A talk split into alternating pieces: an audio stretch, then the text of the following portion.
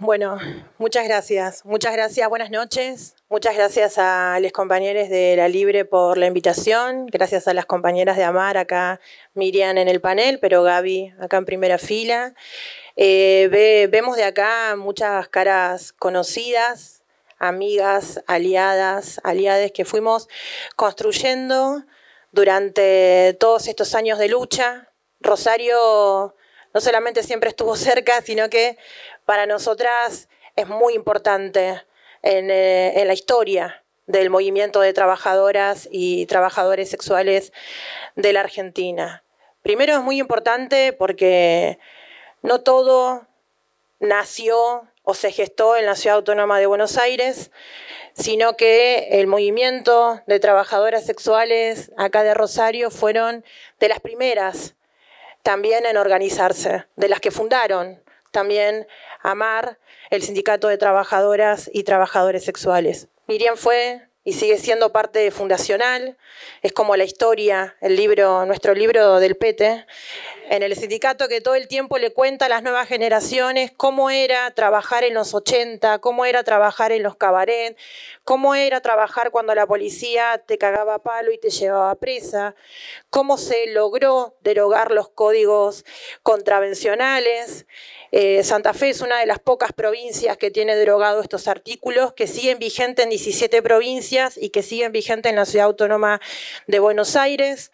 Rosario es la historia de Sandra Cabrera, me parece que es muy importante siempre nombrarla para mantener viva su historia, una compañera que fundó Amar Rosario, que denunció la complicidad de la justicia y de la policía con establecimientos donde se desarrollaban delitos como la trata de personas y la explotación infantil de niños y niñas, y que lo hizo cuando no estaba en agenda el combate contra la trata de personas, que lo hizo en soledad, que lo hizo con muy pocos aliados que le daban espacio y que le dieron apoyo y que pagó con su vida, con un tiro en la nuca, y que pensaron que aún así esa era la forma de aleccionar al resto para que abandonen la organización, para que se llamen a silencio y para que digamos, se pierda la, la, visibilidad y sobre todo esa organización, esa potencia de organización sindical que las trabajadoras sexuales acá en Rosario, como en muchas otras partes del país, lograron eh, construir. Así que estoy muy contenta que sea la segunda ciudad en la que estemos presentando el libro, que agradezco nuevamente a los compañeros de la Libre. Quiero decir que es muy difícil poder hacer una autobiografía cuando tengo 35 años nada más, eh, pero también entiendo entiendo cómo es la dinámica del juego en el sistema capitalista. No es pensar la autorreferencia de una persona que seguramente tiene más llegada, que tiene más visibilidad, pero por eso también es importante el sindicato. Primero para que estemos siempre con los pies en la tierra y sepamos ese juego que tiene en este caso el por qué nosotras decidimos, y digo nosotras porque fue una decisión colectiva, de que se publique ni más ni menos que en una de las grandes editoriales como es un Random House, en este caso sudamericana, que tiene un alcance nacional eh, y que hasta en un pueblito re chiquito va a haber una librería en donde esté ese libro y se tenga la posibilidad de leer por primera vez en el campo literario a las trabajadoras sexuales escribiendo en primera persona. Y digo a las trabajadoras sexuales porque hemos logrado poder mellar en esa autobiografía experiencias individuales, pero también experiencias colectivas, ¿no? Experiencias de por qué nos organizamos, la historia del sindicato AMAR para que todos conozcan, la creación de la categoría trabajadora sexual que siempre estuvo en tensión dentro de los espacios feministas, donde se nos ha dicho que es una categoría que la creó las agencias internacionales, cuando en realidad hay un borramiento a que lo creó una puta, porque también está de fondo ¿no? Em, crear esta idea de la incapacidad que tenemos los putes. Los putes ni siquiera tenemos la capacidad de organizarnos, hay una infantilización constante a las voces nuestras, una delegitimidad a nuestras experiencias, eh, y eso trae el libro, que puedan eh, leer experiencias en donde no romantizamos la prostitución, pero que tampoco nos sentimos cómodas en la categoría de la victimización. No nos sentimos cómodas primero porque antes de víctimas somos trabajadoras, y creo que ahí es central el rol que tuvo la CTA, lo van a ver por todas partes escrito la CTA, y muchos van a decir, ¿y por qué la CTA está tan presente, que es la Central de Trabajadores y Trabajadoras, en un libro de, de una puta? Porque la CTA nos dio conciencia de clase y nos dio que nosotras podamos abrazar la identidad trabajadora. Cuando en la calle estábamos paradas, todo el mundo sentía la necesidad de depositar en nosotras como si fuésemos un tacho de basura todas las miserias. Estamos acostumbradas a que todo el mundo cuando pase nos grite desde puta de mierda o cuando alguien pase cruce de vereda, como si fuésemos un sujeto de la peligrosidad constante, ¿no? Nos queremos juntar con ella y como si fuese esta división, quién está de una vereda donde ejercemos la prostitución y quién pasa de la otra vereda que parece ser la vereda de las personas decentes, ¿no? Y cuando entrábamos a la CTA sin saber qué era la CTA, sin conocer la historia fundacional, la ruptura con la CGT, eh, todo el mundo nos decía compañeras. No hacía falta que nosotras le, estemos explicando, che, para, para, mirá que soy prostituta. Todo el mundo nos decía compañeras. Y para nosotras que entremos en un espacio en donde un docente, una docente, un estatal nos diga compañeras, era un montón. Era como la casa, la casa, ni siquiera la casa nuestra, podíamos decir verdaderamente a lo que nos dedicábamos, y sin embargo ahí en la CTA nos cruzábamos en los pasillos con otros trabajadores y otras trabajadoras que sabían quiénes éramos, que sabía a qué oficina íbamos y que aún así nos saludaban con el concepto de compañera y nos interpelaba un montón que nos pregunten cómo anduvo el trabajo. ¿No? Y, yo cuento ahí que Pato decía, che, le tenemos que contar que hoy hice solamente tres clientes. ¿O qué le tenemos que decir? ¿O sabrán estos que nosotras somos trabajadoras sexuales, que ejercemos el trabajo sexual en el espacio público? Y después otra de las cosas que también nos interpeló un montón es que pasen, no solamente pasen por el pasillo, sino que pasen y se sienten en la oficina a tomar un mate y nos cuenten sus historias, sus experiencias y nos formen sindicalmente. Que no nos tomen como una persona infantil, sino que sepan que nosotras estamos organizadas, nos compartan sus experiencias y nos pongan en clave de sindicalización. Esto es que nosotras mismas, sin tener ninguna herramienta sindical, decíamos, che, ¿cómo vamos a hacer para que todas cobremos más o menos lo mismo y no haya nadie que venga y nos cobre más barato? No sé, la francesa, que siempre hay muchos pleitos, por lo menos en la calle, que es básicamente yo trabajo en la calle, entonces la mayor cantidad de experiencias que van a encontrar en el libro es la que se vive en quienes ejercemos el trabajo sexual en el espacio público. Entonces eso siempre es un conflicto que aparece en el territorio. ¿no? La acusación constante de que aquella cobra más barato. En este contexto de crisis económica aparece siempre ese conflicto porque no hay laburo, entonces a alguien hay que echarle la culpa. Entonces aparece siempre esto, vos cobrás más barato, por eso salís, por eso tenés clientes. Y nosotras mismas, sin tener esas herramientas sindicales, hacíamos lo que ustedes llaman asamblea, nos reuníamos y establecíamos entre todas, che, de acá nadie baja. Y hoy, por ejemplo, no sé, en el barrio de Constitución, ahí estaba Laura, una compañera de Constitución, que hace poco se hizo una reunión, allá en el fondo la vio, que se estableció mil pesos el pete. Es lo menos que podés cobrar. Después de ahí vos definís si querés cobrar 1.500, si querés cobrar 2.000, si sos garganta profunda. Lo que vos quieras pero mil pesos es el piso. Que nosotras nos reímos un montón con esas estrategias que tenemos. Imagínate ir a contársela a un dirigente que tiene toda una experiencia del movimiento obrero metalúrgico o de un compañero como Lono Frondizi que tiene toda una experiencia de trabajar en el Estado.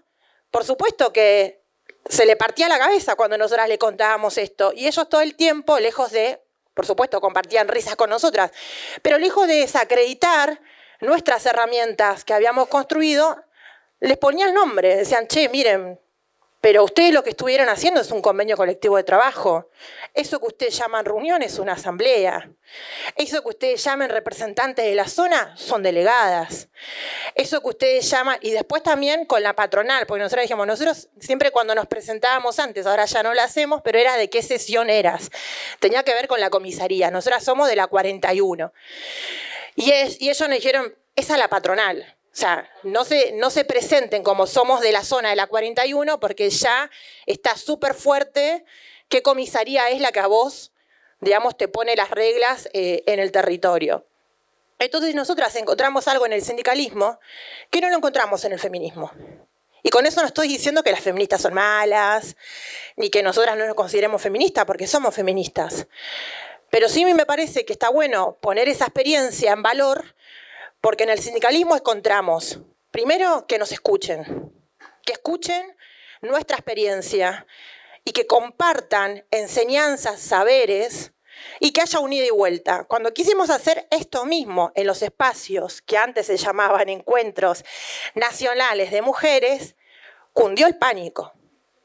¿No? Empezó como el murmullo constante y era como, che, estamos diciendo algo mal acá, porque empezó el murmullo constante hasta que alguien dijo, lo que vos decís que es trabajo, no es trabajo, y es dónde venimos a meternos, dónde nos mandó el sindicato. Y ahí estuvimos un día y medio que duran los talleres explicando por qué éramos trabajadoras sexuales o por qué nos considerábamos trabajadoras. Y del otro lado, con ese feminismo que nosotras nos topamos, todo el tiempo había una cuestión de indagar en la experiencia personal, ¿no? Ir como hasta en el fondo de nuestras niñeces, nuestras adolescencias. Pensar, no sé, que si yo le decía, parece una adolescencia de mierda, y, ah, no, por eso entonces sos prostituta. ¿No? Eh, incluso una compañera que le dijo de que ella venía de una familia numerosa, entonces ahí era como todo, todo tenía sentido, ¿no? Familia numerosa, pocas posibilidades, listo, puta. Eh, y no había nada, no había nada de interés en escuchar esas experiencias de por qué nosotros nos habíamos organizado. No había una validez a esa experiencia puesta en valor, a los saberes que nosotras construimos en el territorio, a los conocimientos que podemos aportarle al feminismo, viviendo en carne propia el trabajo sexual y no haciendo papers o armando ponencia detrás de un escritorio. No había esa valoración. Tenía más valor la que había estudiado la prostitución que la que lo hizo y cargaba en su espalda 30 años de puta, como fue una de las compañeras de la provincia de Entre Ríos en ese encuentro, que intentaba decir, che, pero ya hace 30 años que ejerzo esto y nunca me sentí víctima, o nos llamaban que estábamos en situación de prostitución. Entonces esta compañera decía, che, pero hace 30 años yo estoy en situación. Eh, y, después había como una cuestión, ¿no? De, cuestionarnos a nosotras hasta nuestra maternidad, que eso fue como la gota que rebasó el vaso cuando nos habían dicho, porque ya no nos convencían, no había modo de poder convencernos de borrar nuestra identidad como trabajadoras o de que nosotras rompiéramos, no sé, en llanto y, le, diéramos la razón a quienes nos estaban apurando con argumentos que nosotras desconocíamos y que a diferencia del sindicalismo tampoco se tomaron el trabajo de poder enseñarnos, ¿no? porque nosotras no nacimos con un, eh, con un libro bajo el brazo eh, de Silvia Federici, no sé. Y eso los compañeros sindicalistas lo tenían claro.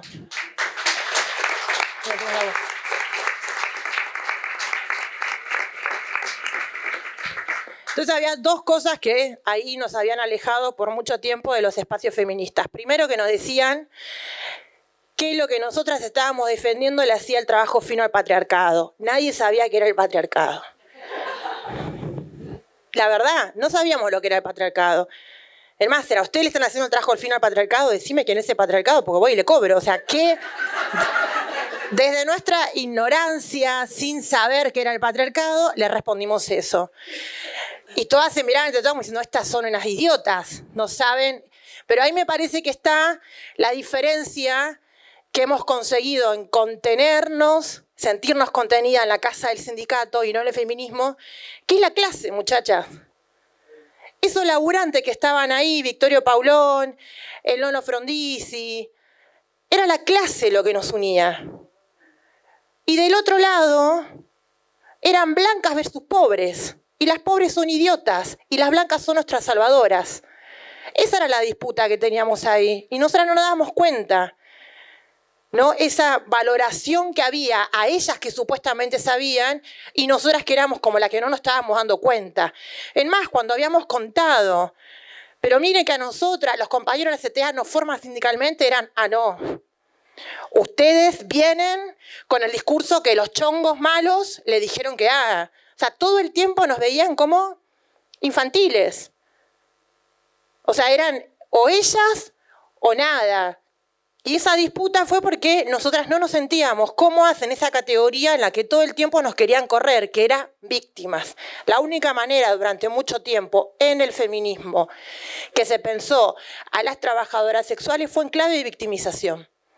Era abolir la prostitución porque no puede ser considerada un trabajo, porque nadie decide, porque no hay voluntariedad, porque ahí hay necesidad, como si eso no fuese algo que le pase al resto de la clase trabajadora. Eh, y aparte, la otra cuestión, que fue la que nos hizo un poco más llorar, era que nos cuestionaba nuestra maternidad. O sea, el 86%, eso también lo dice en el libro, de quienes ejercen el trabajo sexual son mujeres cis, madres solteras que tienen a cargo de uno a siete hijos, según el último censo en el 2010, donde nosotras fuimos parte. Eh, que da como ese piso, ¿no? De 80.000 trabajadoras sexuales y trabajadores sexuales a nivel nacional, 20.000 que trabajan en la calle y el resto que trabaja puertas para adentro.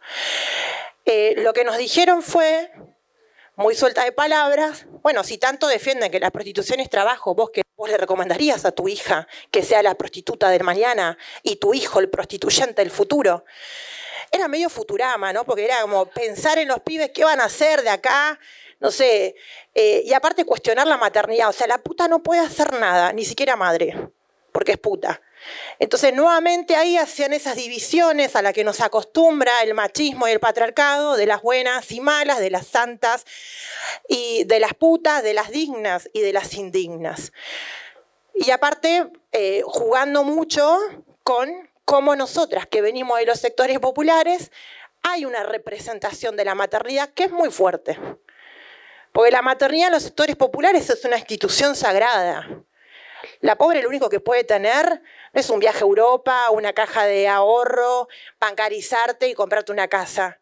Es laburar para que tus pibes sean algo el día de mañana. Eso es lo que nos han puesto eh, desde las desigualdades, desde no tener nosotras herramientas ni conocimiento, nos han impuesto y nos han criado de esa manera. Laburá para que tu hijo sea alguien el día de mañana como si fuese que nosotras no somos nada. Eh, y dale un título a tu hijo, como si fuese que un título te da un poder, ¿no? Y te da como una superioridad moral de ser alguien, mientras los pobres, las pobres, seguimos siendo la nada misma. Entonces ahí sí fue que nos enojamos mucho y nos retiramos del feminismo porque era como, listo, te metiste. Y aparte había mucha culpa, era de haber dejado a tu pibe un día y medio con esa culpa. Vos dejás al pibe un rato, no sé las que son madres, pero dejas un rato y todo el tiempo está a ver si el pibe respira, si está bien, si no. Imagínense un día y medio la culpa que teníamos nosotras por estar ahí y encima que nos jueguen con nuestro rol de la mala, de la mala madre.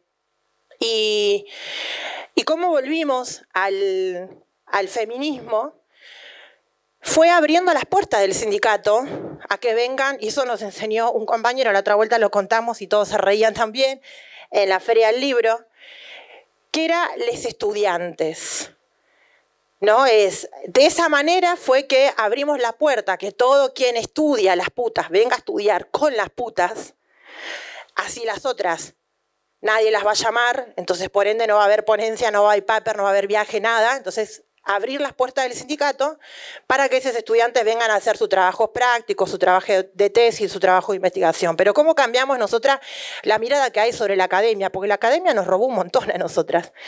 Todos nuestros conocimientos, eh, fue durante mucho tiempo quien habló por las putas, ¿no? Eh, quien tuteló también por las putas, y quien eh, también suscribió a que se siga sosteniendo el estigma y los prejuicios que hay hasta el día de hoy con quienes ejercemos el trabajo sexual. Pero pasó lo siguiente, porque volvemos siempre al sindicalismo como algo muy, como una herramienta muy importante, por lo menos para los trabajadores sexuales.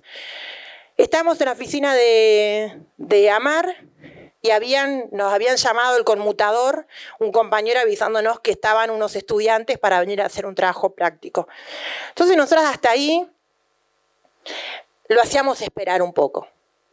Era como, bueno, esto ya sabemos que van a venir, van a escribir su tesis, nos van a poner el grabador, van a hacer tres entrevistas, no van a volver más, porque eso ha pasado, no van a volver más ni siquiera para devolver su trabajo, entonces que esperen. Y el compañero que vino a tocarnos la puerta, preocupado porque esos pibes estaban esperando, fue Victorio Paulón, que nos dijo, hay unos chicos que están esperando ahí hace rato a que ustedes la reciban. Nosotros estábamos tomando mate. Entonces dijimos, no, pero que esperen, porque eso siempre viene, no hace la entrevista, no nos pasa ni la grabación, se reciben, ni vuelven a venir, ni nos agradecen, nada. Entonces él se tomó el trabajo muy paciente de decirnos, ustedes están perdiéndose la oportunidad de sus vidas, de que esos pibes y esas pibas que van a ser seguramente en muchos de los casos los profesionales del mañana, que tengan otras perspectivas. Por ahí no vuelven al sindicato pero por ahí atienden una ventanilla del Estado y un día le toca una trabajadora sexual que va a golpear esa ventanilla del Estado para llevar su problema y para pedir que el Estado la acompañe. Cuando nos dijo eso, no solamente lo hicimos pasar, sino que hoy AMAR es el Centro de Estudios de Prácticas de la Universidad de Sociales, porque entendimos que lo que nos pasó o le pasó a las compañeras, nosotras podemos transformarlo en que sean mejores posibilidades para quienes estamos al presente, al frente de la organización y que sean mucho más mejores posibilidades para quienes están en el territorio y habitan el Estado transitan los pasillos del Estado y sobre todo lo que nos dejó la pandemia, de compañeras que tuvieron que ir a golpear la ventanilla al Estado para que no la desalojen, para que la policía no las caiga a palo y para que, la, para que el Estado le dé una caja de alimentos todos esos días que en cuarentena no pudieron trabajar. Seguramente si no estaríamos en la CTA no, no, hubiésemos tenido esa posibilidad de habitar con otros compañeros que entendían perfectamente esa relación y ese vínculo sindicato y Estado. Y lo tuvimos porque fuimos y somos parte de la Central de Trabajadores, porque nos pensamos como sindicato y no como una ONG. No tenemos una mirada asistencialista a las compañeras, sí tenemos una mirada de sindicalización de la compañera, que es la compañera o el compañero que viene al sindicato, hay que resolverle el problema y no hay que maternizar ese trayecto que hace la compañera o el compañero, sino hay que darle herramientas, que es la misma que el sindicato nos dio a nosotras. Capaz que la compañera se quede militando, capaz que no, pero en el lugar donde esté trabajando va a saber que amar existe y va a saber qué derechos tienes y va a entender que lo que hace la policía es violencia institucional y también va a comprender todas las dificultades que tenemos aún hoy quienes ejercemos el trabajo sexual porque el trabajo sexual no está considerado como trabajo, porque lo ejercemos de clandestinidad y la necesidad que hay de poder llevar esta discusión al Congreso Nacional para que una buena vez por todas y para siempre, primero seamos nosotras las protagonistas en llevar la batuta, en llevar la palabra, y que el Estado deje de mirar para otro lado. Porque en todas las discusiones, tanto en el sindicalismo como en el feminismo, el Estado está desdibujado. Y de hecho, cuando golpeamos algunas oficinas del Estado, lo primero que nos dicen, ah, no, ese tema que traen ustedes es un bardo. No, si me llevo a meter en esto me van a matar. Y es como, está todo bien, vos me, me podés responder eso como militante, pero como funcionario no me podés responder eso. O sea, si no andás, dedicate a otra cosa. O sea, si sos funcionaria, y la verdad que no solamente tenés que estar para los aplausos, mamita, tenés que estar también para ponerle el pecho a la situación y salir a pisar el barro y devolverle a las compañeras un Estado presente y políticas públicas, no de maquillaje, sino políticas públicas transformadoras. Entonces, no es la respuesta esa que buscamos. Y hasta el día de hoy, en algunas oficinas del Estado, cuando vamos, nos dicen, no, pero este tema es uno de los temas que tensionan los feminismos.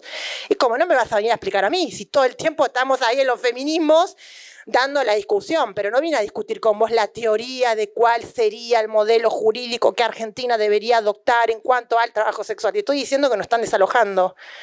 Y te estoy diciendo que la policía durante la pandemia se puso mucho más violenta y hay un montón de compañeras que tienen abiertos procesos judiciales por haber violado la cuarentena y eh, están transitando una violación de la misma y el artículo 105 y cuál va a ser la respuesta que le damos y qué penalidad van a hacer, si van a hacer trabajo comunitario, si va a caer esa causa. Eh, entonces, todavía en el Estado sigue habiendo esta idea de pensar como lejano, ¿no? porque es, lo piensan como un bardo. Me meto en un bardo, entonces mejor no. Y en ese mejor no siempre terminamos, tanto la que se reconoce como trabajadora sexual como la que se siente contenida bajo la categoría persona en situación de prostitución, terminamos en la misma, en la esquina, sin derechos, sin política pública alguna y sin el Estado que esté presente, que los derechos nuestros eh, no sigan siendo vulnerados. Pero porque también durante mucho tiempo hemos soportado el nivel de violencia en el cual re virulento se transformó, ¿no? Discutir con el feminismo, como de vida, de vida o muerta a veces la discusión. A nosotras vienen y nos cuentan, es me peleé con mi amiga porque mi amiga es abolicionista y es como, mira, si vos tenés una amiga abolicionista, la verdad, ten otras amigas, como te, hiciste, te hizo un favor, o sea... Em, y, a veces vienen algunas, incluso las militancias que vienen y dicen, no, cuando queremos discutir la cuestión de prostitución, se arma. Y es como que cada uno sale con su tenedor y su cuchillito a ver quién tiene el argumento más potente. Y en realidad discuten sin que las voces de las putas estén presentes. Qué bárbaro esa discusión, ¿no?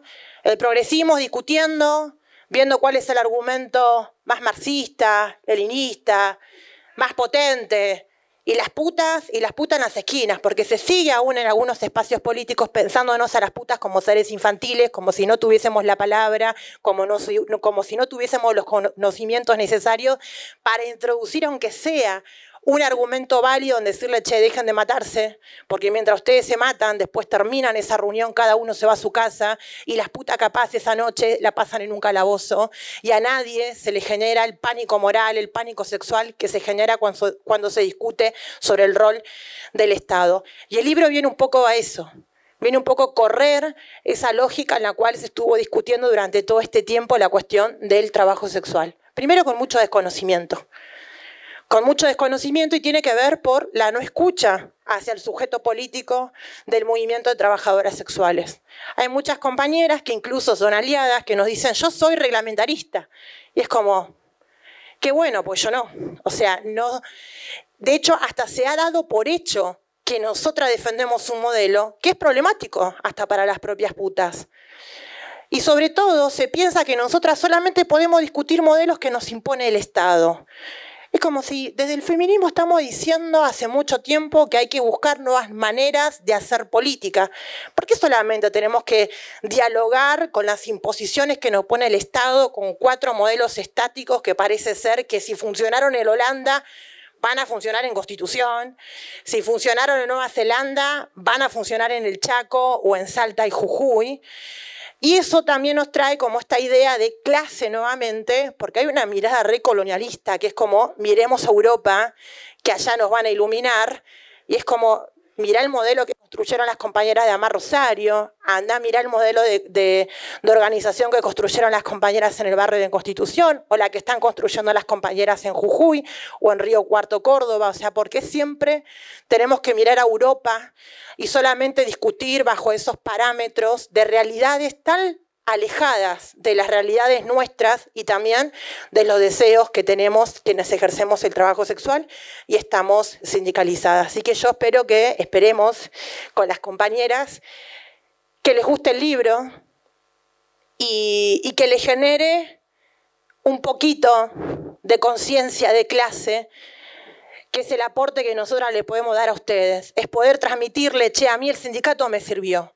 Capaz que para otros no, pero ojo, porque durante mucho tiempo nosotras sosteníamos que la política era una mierda, que ir al sindicato era perder el tiempo y entendimos que no teníamos que entrar en ese juego, porque justamente nos quieren alejados, alejadas, despolitizados, despolitizadas, y así después nos gobierna la derecha y las putas la pasamos muy mal como lo pasamos cuando gobernó Macri, me tocó una teta.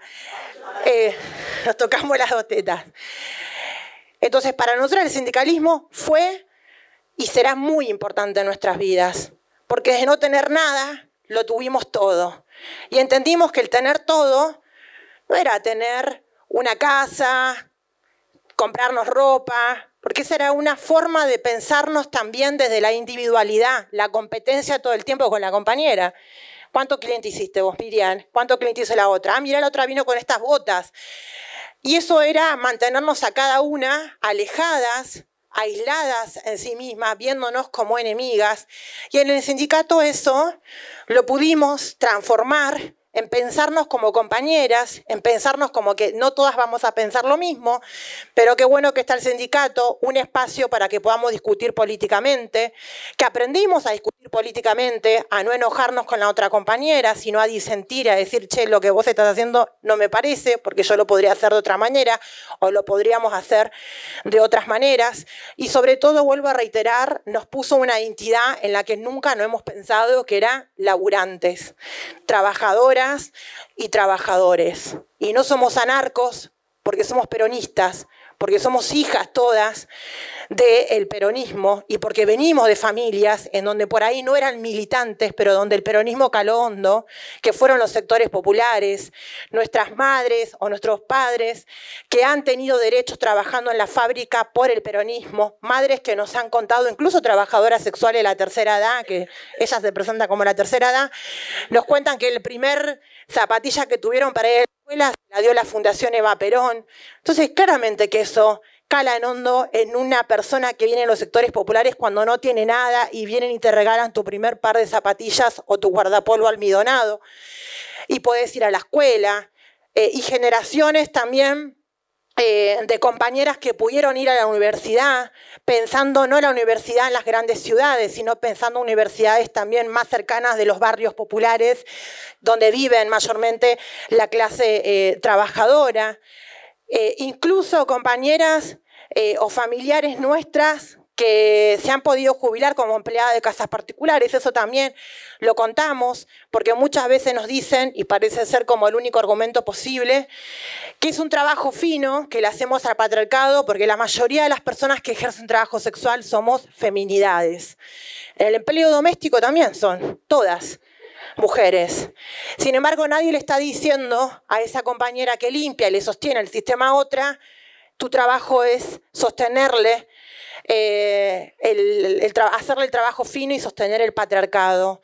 Sin embargo, se le dio derechos, jubilación, vacaciones, y siempre cuando comparamos el trabajo sexual con el empleo de casas particulares, llegamos a la conclusión, que en el libro lo van a encontrar mucho, y con esto cierro, que es la sacralidad en la que pensamos una parte del cuerpo.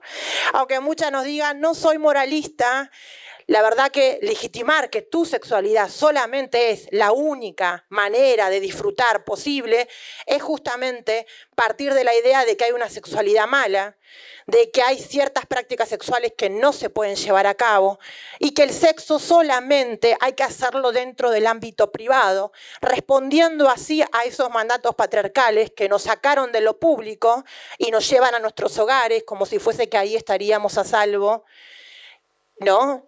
dentro de nuestros hogares, como si fuese que en la institución en la cual estaríamos a salvo. Y después la acusación constante, nos acusan de muchas cosas, pero una es que nuestros clientes son machistas. Es una acusación de que nosotros les sostenemos trabajo patriarcado porque nuestros clientes son machistas. Bueno, seguramente sí son machistas. Seguramente ustedes también se han comido y se han garchado a más de un machista y se han arrepentido, muchachas. Seguramente hay algunos que ahora se ayornan al contexto político y hablan de nuevas masculinidades. Como si fuese que por eso vas a agarchar y tenés ahí intacto tu capital erótico. Y hay muchos que nos dicen que las nuevas masculinidades no se van a ir de puta. Y lo que nosotros le decimos es que las nuevas masculinidades nos van a pagar el doble. Y nos van a dejar seguramente...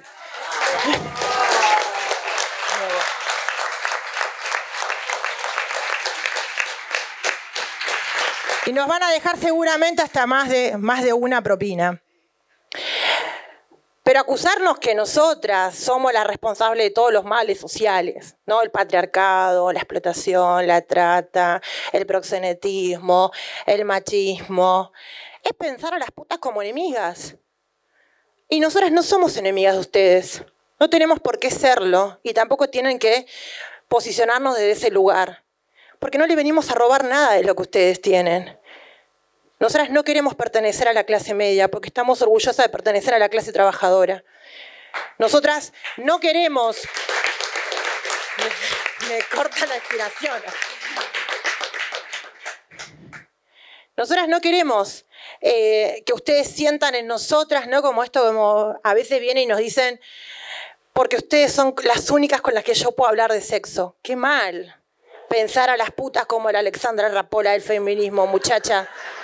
Qué mal eso, porque también podemos hablar de muchas cosas las putas, no solo de sexo. Te podemos dar clases de, muchas otras cosas, no solamente de la sexualidad.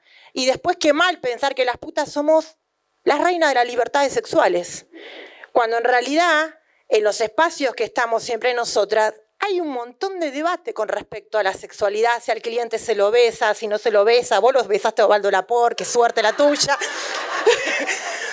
Pero nosotras no. Ni hablar, ni hablar de los modos de trabajar con el cliente, que son discusiones constantes, porque nosotras somos nacidas, no es que vinimos de Marte, bajamos acá en platillo volador y nos paramos en una esquina. Nosotras nos criamos en la cultura machista. Entonces, por supuesto que parte de nuestra vivencia, de nuestra experiencia de vida y también en nuestro trabajo está condicionado por eso. Está condicionado por eso. Está condicionado a algunos clientes decirle que no. Por ejemplo, hay una compañera que una vez dijo, no, yo a este no lo atendí porque me parece demasiado feo. Es como, bueno, venía a buscar un novio acá. ¿No? Eh, o hay una compañera que dice, no, porque a este le falta una mano, me da cosita. Ese te da cosita tiene que ver con cómo se ha pensado socialmente en los cuerpos bellos, decía antes, ¿no? en los cuerpos que tienen cierta hegemonía, cierto capital erótico. Eh, compañeras que le han contestado, por ejemplo, a las abolicionistas cuando le pusieron un caso, de, una se cogió a un enano, y entonces la abolicionista mira con cara de asco, y la compañera le preguntó y le dijo, pero vos no te querés coger al enano. Ni en pedo, le dijo la abolicionista. Y la compañera dijo, bueno, por eso estoy yo. Yo sí me los voy a coger, yo quiero que la obra social de él me pague, porque tiene derecho también al goce sexual, tiene derecho a agarchar, y justamente por personas como vos, que miran con esa cara de asco, es que hay un montón de personas que no tienen ese tipo de acceso, y para eso también estamos las putas, para incomodarte en esa mirada que vos tenés de los cuerpos deseantes. Bueno, yo tuve una clase, que la otra salió espantada, de solo mirar el enano. ¿No? En su cabeza. Y después también está esta cosa que nosotras ahora ya nos reímos, pero durante mucho tiempo nos costó responder, que es como las 30 pijas. No es como que nos dicen, como para hacernos, como para borrar que somos sujeto político y somos un objeto sexual. ¿No? Nos dicen, porque ustedes tienen que pasar por ustedes 30 pijas por día. Y está la cara del pánico ustedes no le hicieron hoy, pero está la cara del pánico. ¿Por qué? Porque la, persona nos piensa a nosotras con las 30 pijas. ¿No? Y entonces como, y sí, te piensa así, es como, ay, no, hay que salvarla, no, pobre, 30 pijas malas. Y nosotras respondimos con el tiempo que esa alusión de ese número, 30 pijas por día, que no sé en qué zona está, porque ¿Dónde está? Porque yendo, no llegando. No sabemos dónde está, pero sí entendimos que está la idea del pánico moral siempre latente en nuestras vidas. Es decir, si no te convencí políticamente de que tenés que considerarte víctima, te voy a reducir a que todos piensen que vos sos meramente un objeto que tiene tres agujeros y donde solamente los hombres van eh, y desechan en vos toda su violencia y demás. Y ojo con eso. Ojo con esas alarmas del pánico moral y el pánico sexual.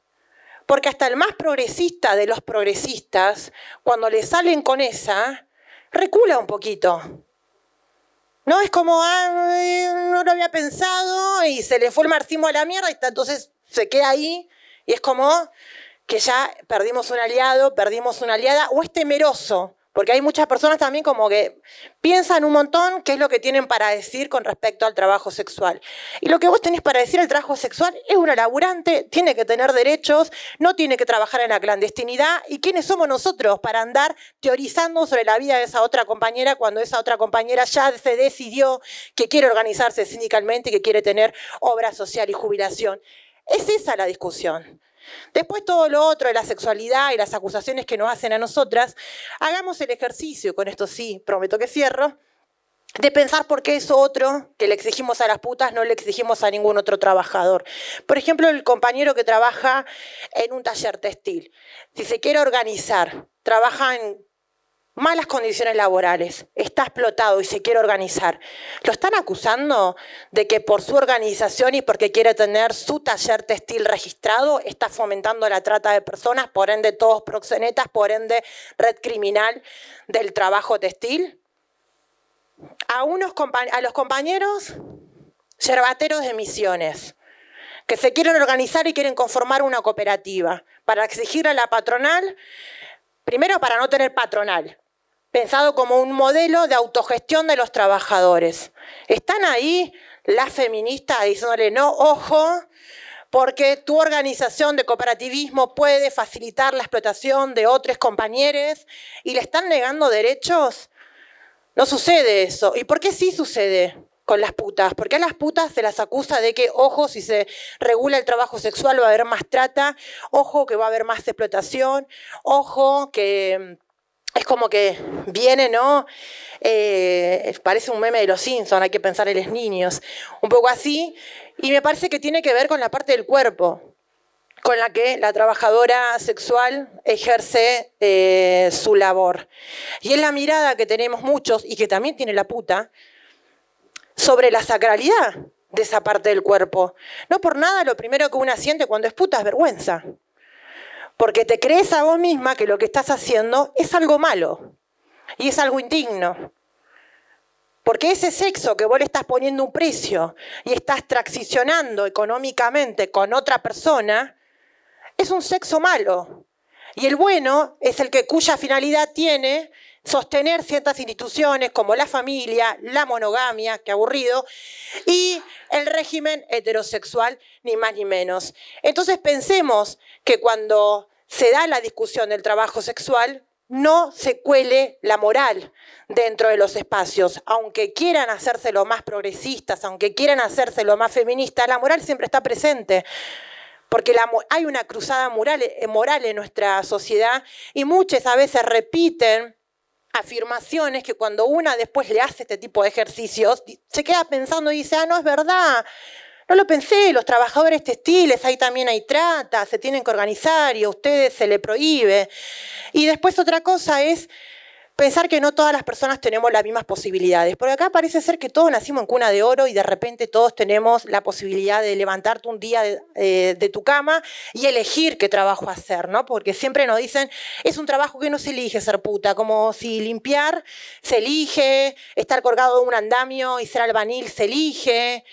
Eh, hay como un borramiento ahí a pensar que hay algunos que tienen ese privilegio y otros no, pero no hay que condenar a esos otros porque no tuvieron las mismas posibilidades o su abanico de posibilidades, oportunidades es tan acotada que los trabajos que tienen que hacer es pobres, son de mierdas, por ende vayamos a salvarlo, porque es lo primero que se piensa con respecto eh, a quienes ejercemos el trabajo sexual. Y después otra cosa es dejar de infantilizar a las personas que venimos de los sectores populares. Es como, no necesitamos que ustedes nos salven, no necesitamos su rescate. Lo que necesitamos es ni su lástima. Porque hay muchos que nos miran como un cara de lástima. Es como, no necesitamos, pobre, hay que ayudarla. No me ayudes, porque nadie te pidió tu ayuda. Yo ya me ayudé sola y en todo caso tengo a mis compañeras con las cuales construimos lazos de solidaridad. Entonces, y aparte la ayuda que te dan, es como minimizarnos a nosotras siempre con un lugar inferior y pensar también que las estrategias de supervivencia que tenemos los pobres son todas malas, porque muchas veces las hemos contado y todas, hay una lejanía que tiene cierto sector social con lo que pasa en la vida de un pobre, que a nosotros hasta a veces nos da un poco de vergüenza ajena, es decir, Si vos pensás que un grupo de compañeras forma una junta, todos los domingos pone dos mil pesos y después por mes lo sortean y la persona que sale sorteada se lleva a esa junta y así sucesivamente, vos lo pensás como recriminal, alguien que está regenteando, no te das cuenta que esa es la estrategia de supervivencia de un colectivo, primero que no tiene derecho a la bancarización y segundo que no tiene acceso al crédito. Y esa es la manera que tiene de poder tener toda la plata junta y hacer o mejorar su vivienda o ir a visitar a su familia o ayudar a su familia eh, o incluso algunas, hoy por hoy, llenar la ladera. Entonces, me parece que eso también es, el libro cuenta un montón de estas historias de supervivencia, que muchas veces en clave feminismo es proxenetismo, eh, punitivismo, eh, y la contamos desde la necesidad imperiosa de que tengan un poquito de tacto con aquellos cuerpos que siempre fuimos pensados como sujetos de la peligrosidad. Tengan un poco de tacto en que esas estrategias de supervivencia, por ejemplo, que hacen las compañeras de cobrarte un pedazo de esquina, el Código Penal lo entiende como proxenetismo y nosotros lo entendemos como supervivencia. Porque si esa compañera que da la casualidad que la mayoría de las compañeras que te quieren cobrar un pedazo de su esquina superan los 50 años, nos tiene que alarmar que esas compañeras seguramente están sosteniéndose económicamente así porque no pueden hacer ningún aporte jubilatorio y por ende no se pueden jubilar. Y la respuesta no tiene que ser desde los feminismos, más cárcel, más leyes más duras, sino más ampliación de derechos y más justicia social, compañeras. Dejemos de pensar que el derecho penal es algo que nos va a salvar nuestras vidas, no, quizás las de ustedes, pero las nuestras no. Y no queremos que ni nuestros sueños ni nuestra militancia quede siempre litigada en una cuestión punitiva, con una mirada provisionista y donde veamos pasar compañeras que terminan siendo encarceladas. De ese lado del feminismo, mucho cuidado, porque no es el camino, el camino es más ampliación de derechos, más escucha, menos tutelaje y más justicia social, compañeras, justicia social para todos.